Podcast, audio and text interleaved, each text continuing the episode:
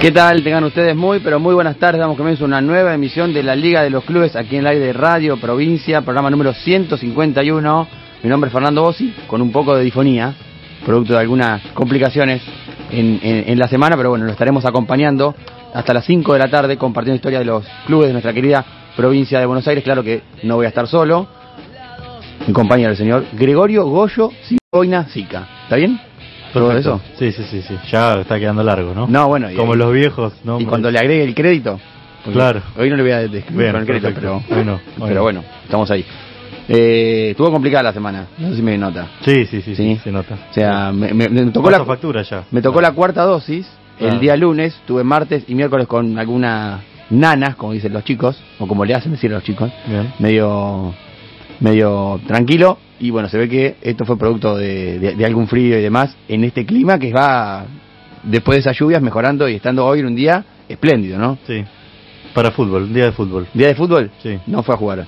No, para ver fútbol. Para ver fútbol. Para ver. Bueno, para ver, está muy bueno para ver fútbol, la verdad que sí. Sí. Para ver todo tipo de deportes. Sobre todo hoy se presta muchísimo para el aire libre. Y sobre todo para disfrutar esta último fin de semana de, de- de vacaciones de invierno en toda la provincia de Buenos Aires, ¿no? Sí. Un, un gran afluente de chicos en, en- en las calles y sobre todo en los espectáculos que presenta la, la- la provincia de manera gratuita, muchos de ellos albergándose en distintos clubes de, eh, de la provincia, así que saludamos esa iniciativa y que bueno, que vuelvan las clases también de alguna manera, deben estar robando ciertos padres, usted Sí. le dice, ¿no? Sí, sí, sí. Eh, para arrancar con el recorrido del programa de hoy tenemos que presentar a nuestro compañero Sebastián Jorge, pero claro, lo vamos a hacer con la siguiente cortina. Cuando me manda llamar, yo lo voy a ver. Nombres con historia. Con esfuerzo y dedicación se construyen sueños. En los barrios y en los pueblos, cada sueño lleva nombre de club. Mi barrio me recuerda y me dice que al volver Acércate. me va a tener guardada una sorpresa. Conozcamos juntos su origen y su historia. Nombres con historia. Yo lo voy a ver.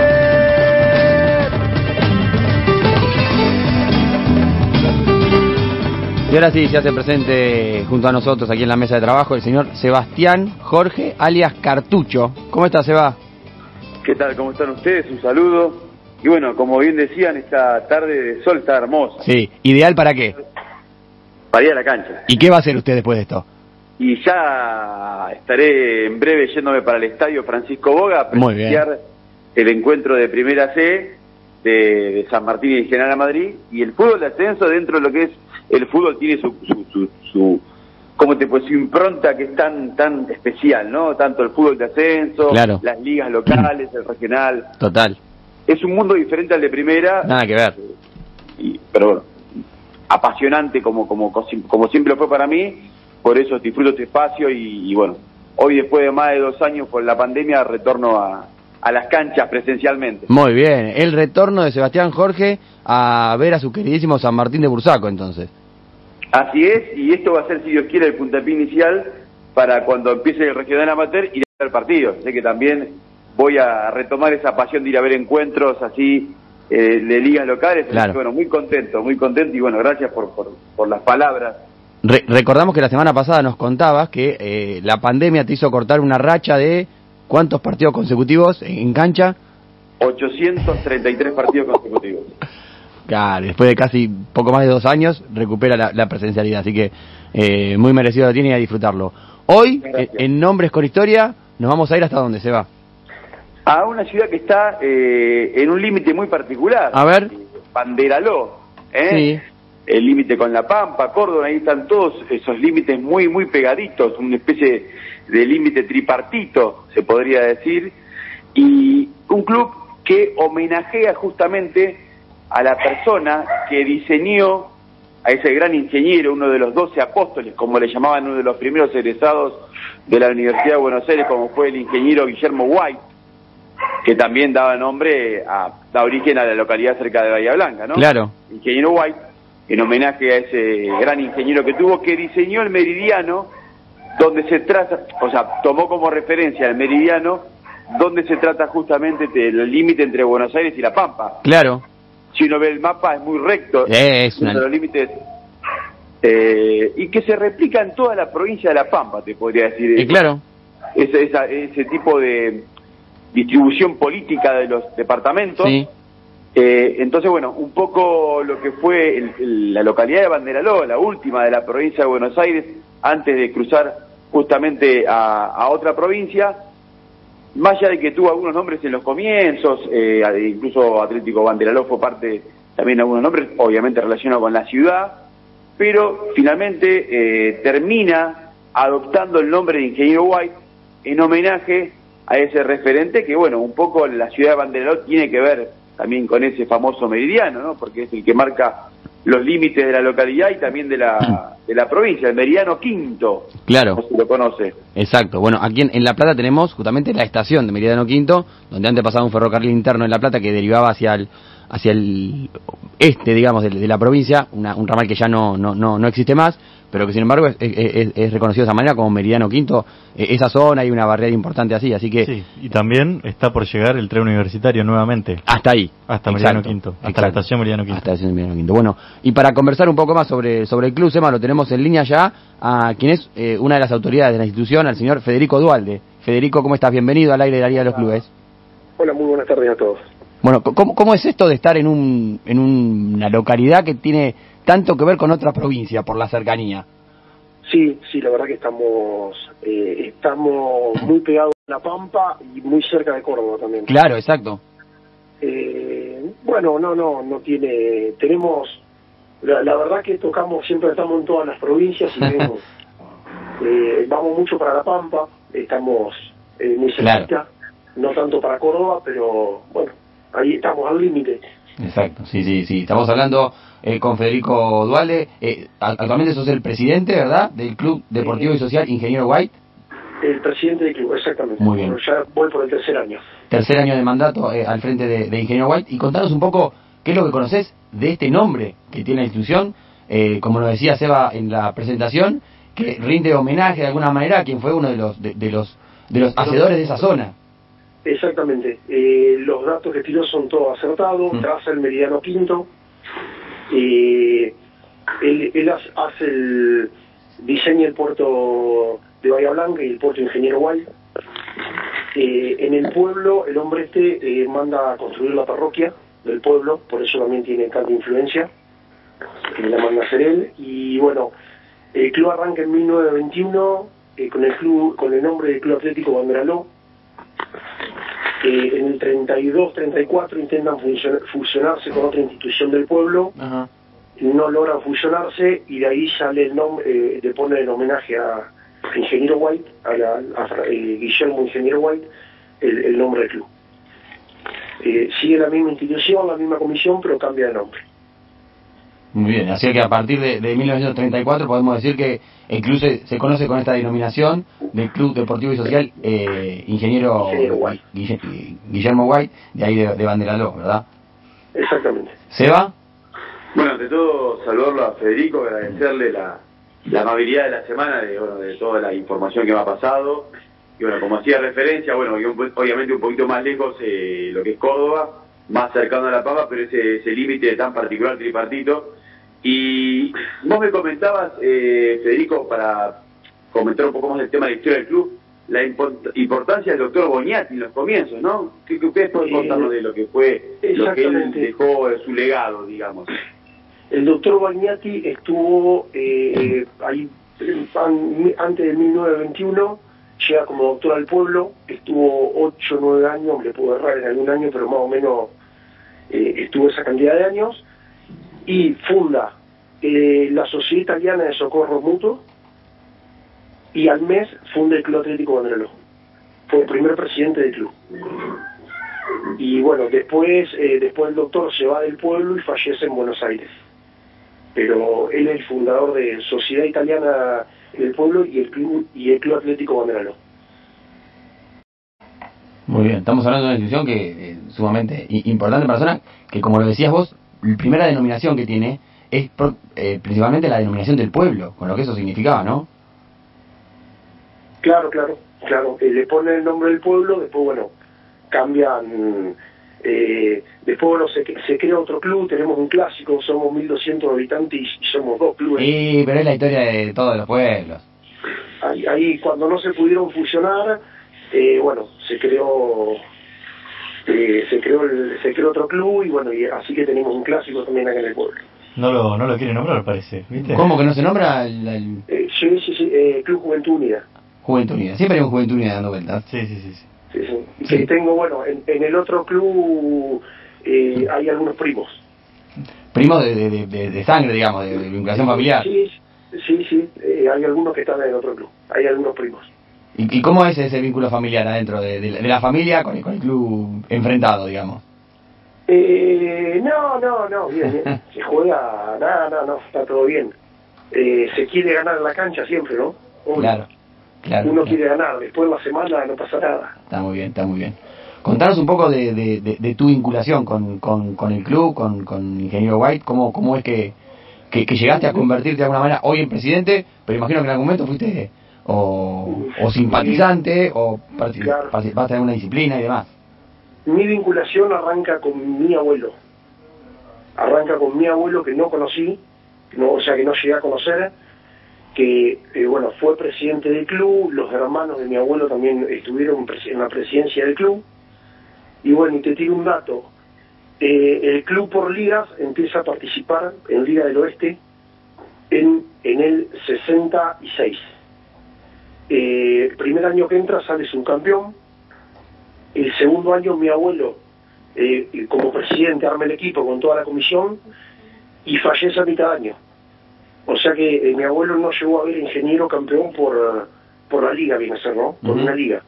A- anterior a eso jugaba campeonatos relámpagos. Claro, Después, bueno, eh, mi vinculación en el club, toda la familia siguió. Tengo dos tíos que fueron presidente, un primo que también fue presidente, y yo arranqué en la comisión a los, creo, yo no recuerdo bien, pero a los 21 años.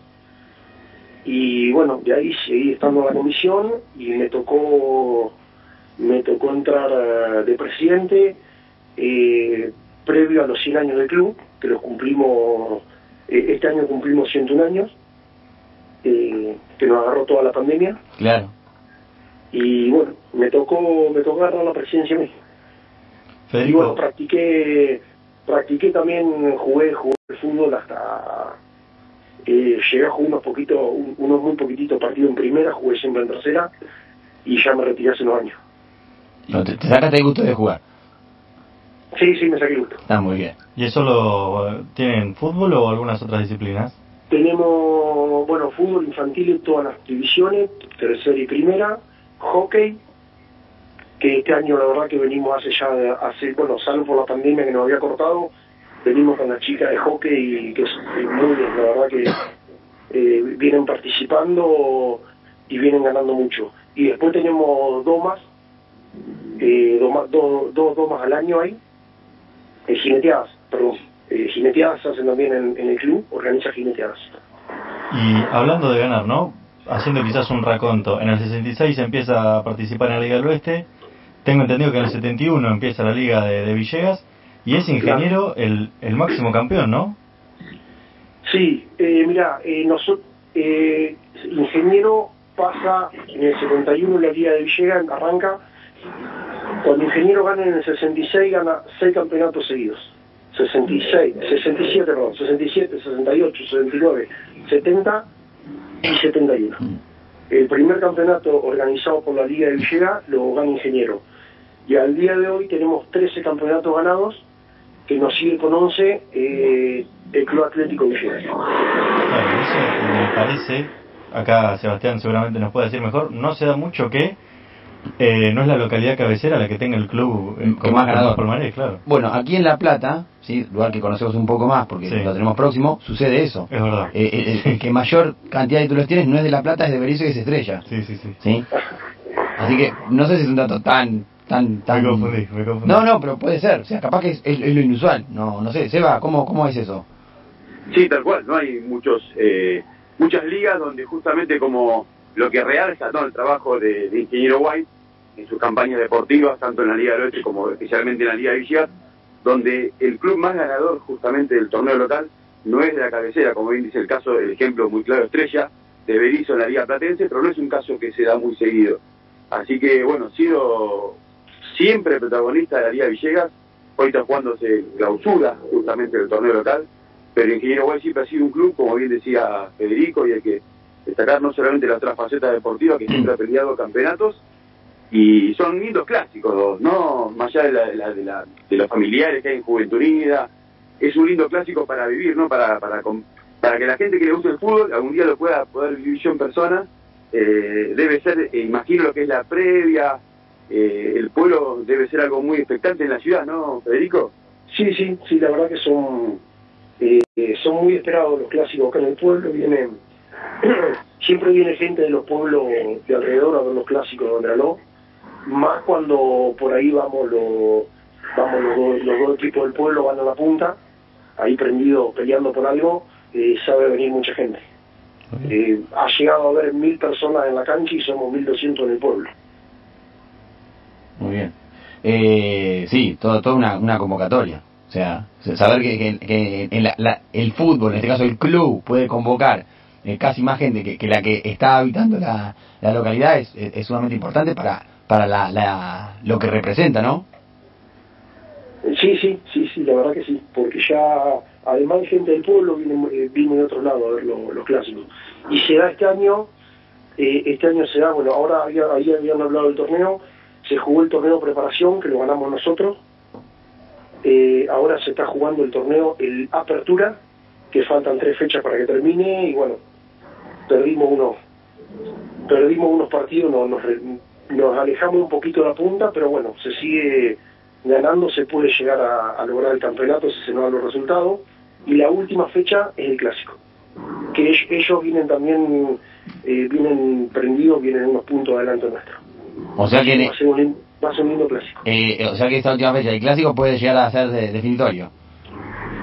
Eh, dependiendo de otros resultados, sí, porque tenemos uno, algunos adelante pero se puede ser, puede ser que sea definitorio. Muy bien, muy bien. Te, te, llevo de nuevo al, al, linaje familiar de alguna manera porque veo que, que esto de que tener a, a, tu abuelo que fue presidente de la institución, que tuvo esta situación de, de no poder verlo, verlo eh, ganar en cancha de alguna manera eh, una, una liga, pero teniendo tíos, primos vinculados al club y sobre todo realizando funciones en, en la comisión directiva, eh, ¿hay también alguna responsabilidad familiar respecto de, de los de los destinos que atraviesa hoy eh, Ingeniero White ahí en Manderaló? Eh, no, no, no sé si es responsabilidad familiar, pero siempre, desde que yo me acuerdo, hay, hay alguien de la familia en la comisión. Eh, siempre hubo alguno. Y, pero bueno, eh, la comisión se conforma no por, claro. por mucho más, somos 18, y la verdad que bueno, todos tiran para adelante. Ahí estábamos eh, revisando que eh, obviamente el año pasado celebraron el, el, centenario, le tocó realizarlo quizás no en la manera más, más adecuada, pero sí sabemos que el club había encarado en ese periodo previo eh, algunas obras para eh, refaccionar o reacondicionar su, sede social, sobre todo. ¿Cómo, ¿Cómo fue ese proceso un poco, Federico? Uy, ese proceso, la verdad que, bueno, en plena pandemia, eh, mucho trabajo, mucho trabajo. Gran parte del trabajo eh, lo hicimos lo, los mismos de la comisión, levantar piso, eh, bueno, eh, hicimos, eh, aprendimos un poquito de todo ahí. Pero sí, arrancamos dos, tres, tres años antes de los 100, eh, ya habíamos arrancado a, eh, de a poquito a acomodar la sede y bueno, nos tocó acomodar la, la sede en plena pandemia, eh, pero es un pueblo tranquilo, así que se pudo, se podía ir a trabajar, no muchas horas, pero eh, logramos logramos llegar a los 100 con el club lo, de la mejor manera posible. ¿Y, y, y hoy cómo, cómo han podido avanzar un año después de eso, Federico? ¿Cómo, cómo? ¿Cómo han podido avanzar en este en este año posterior al, a la conmemoración del, del centenario del club? No, bueno, eh, el club ya está, ya lo terminamos y este año eh, festejamos el 9, el 9 de julio, eh, festejamos los 101 años, eh, ya libre, sí, sin restricciones, ¿no? Totalmente, sí, sí, con, sin trabas. Con, con, una apertura eh, absoluta, con, con, con, mayores posibilidades para, para organizar eventos y demás, y algo que, que, que fue que era, era complejo para, para para todas las instituciones siempre. Claro, pudimos hacer algo para los 100 años, porque justo se estaba por levantar la pandemia. Exacto. Pero era mesa de cuatro, sí, eh, en todo el club teníamos una limitación de 90 personas. Eh, así que hicimos el festejo en, en, dos o tres días para que puedan asistir, asistir todas las personas del club. Eh, igualmente estimo que por las condiciones que, que rodearon eh, al acontecimiento no, no, no pudieron desarrollar todo lo que tenían previsto o lo que hubieran soñado hacer, ¿no? No, no, no, no pudimos. La verdad que la idea era, era alquilar una carpa porque el club no nos iba a quedar eh, chico para la cantidad de personas que iban a ir y bueno, no, no, no pudimos hacer nada, nada de lo que teníamos previsto, algún algún torneo con, los con los veteranos del club, con todos los jugadores que pasaron por el club, no lo pudimos hacer. Eh, Sebastián, Sí, bueno, quiero eh, sumarme a lo que dice Federico, de todo lo que, bueno, aún así la pandemia no detuvo el crecimiento del ingeniero White. También hay que destacar que ha pasado también dificultades y por la tenacidad de su gente ha salido siempre adelante. Incluso me contaba Federico que ha pasado un incendio en su momento de la sede y han podido salir adelante de esa, con trabajo, con la gente que quiera el club, realmente para destacar la familia Dolde muy ligada al club, quiero agradecer a Nicolás, eh, que también me gestionó un poco el contacto con Federico, Nicolás Duvalde, y un poco también destacar, ¿no? Eh, más allá de como, como bien decía, eh, el crecimiento del club, ¿no? Sin dudas, lo que yo quiero preguntarle también a él, más allá de su linaje familiar, que comentaba de su abuelo, cuando que bueno, lamentablemente no pudo ver campeón en cancha, pero seguramente desde algún plano lo vio campeón. seguramente. Eh, si hoy por hoy hay algún tipo de vínculo con algún descendiente de, de, de Don White, porque recordemos que eh, Guillermo White ya era nieto del primer White que había llegado a Argentina, y bueno, él había nacido en Argentina, y hay algún contacto, vínculo con algún descendiente de la familia White, o con alguien de justamente del puerto de ahí cercano a Bahía Blanca, Federico. Eh, sí, sí, hay vínculo, hay vínculo porque Guay tenía los campos, Guay Ajá. tenía, tenía campo en las inmediaciones de Ondraló y bueno, eh, dos, dos Guay fueron presidentes de- del club, eh, Francisco Guay y Ezequiel Guay. Ezequiel es, es hijo de Francisco. No me acuerdo de los años, no me acuerdo bien en qué año es que fueron presidentes, pero Ezequiel debe haber sido presidente hace 10 años, un poquito, un poquito menos. qué, qué, qué lindo, ¿eh? Eh, a poder representar eh, eh, el apellido de tu familia en un club debe ser todo un eh, muy movilizante, digo. Sí, sí, la verdad que sí. Y con respecto al incendio que comentó, en el 81 eh, se quemó el club, no quedó nada, se quemó íntegro y para el 87 lo reinauguraron. Así fue la, ese fue el, eh, un palo, la verdad, un palo bastante grande para el club, porque adentro quedaron eh, trofeos, bueno, eso no se recuperó nunca más, ¿no? Eso que tiene no, no un valor monetario, sino eh, un trofeo que ganás, que no, bueno, no lo recuperas nunca más, se quemó todo. Sí, y, y además de alguna documentación, demás, ¿no? Do- documentación también algo Claro. quedó, fotos, que si bien se recuperó mucho, falta. Claro, claro. Sí, todo, todo un proceso un proceso complejo. Eh, Y eh, le tiro otro dato. Sí. Eh, en la liga, bueno, ahora se implementó ya hace unos años el eh, que se hacen tres torneos. ah, pensé que me iba a decir el bar. Este año, no, no, no, no llegamos a eso. No, si me invitaban el bar, no, yo a Villegas no iba, ya te lo estoy diciendo. no llegamos a eso. Eh, se implementa que son dos torneos. En este, en este caso, este año es preparatorio, apertura y clausura. Claro, Eh, el único que ganó los tres torneos, eh, los tres torneos, eh, el ingeniero, que fue en el año 2010.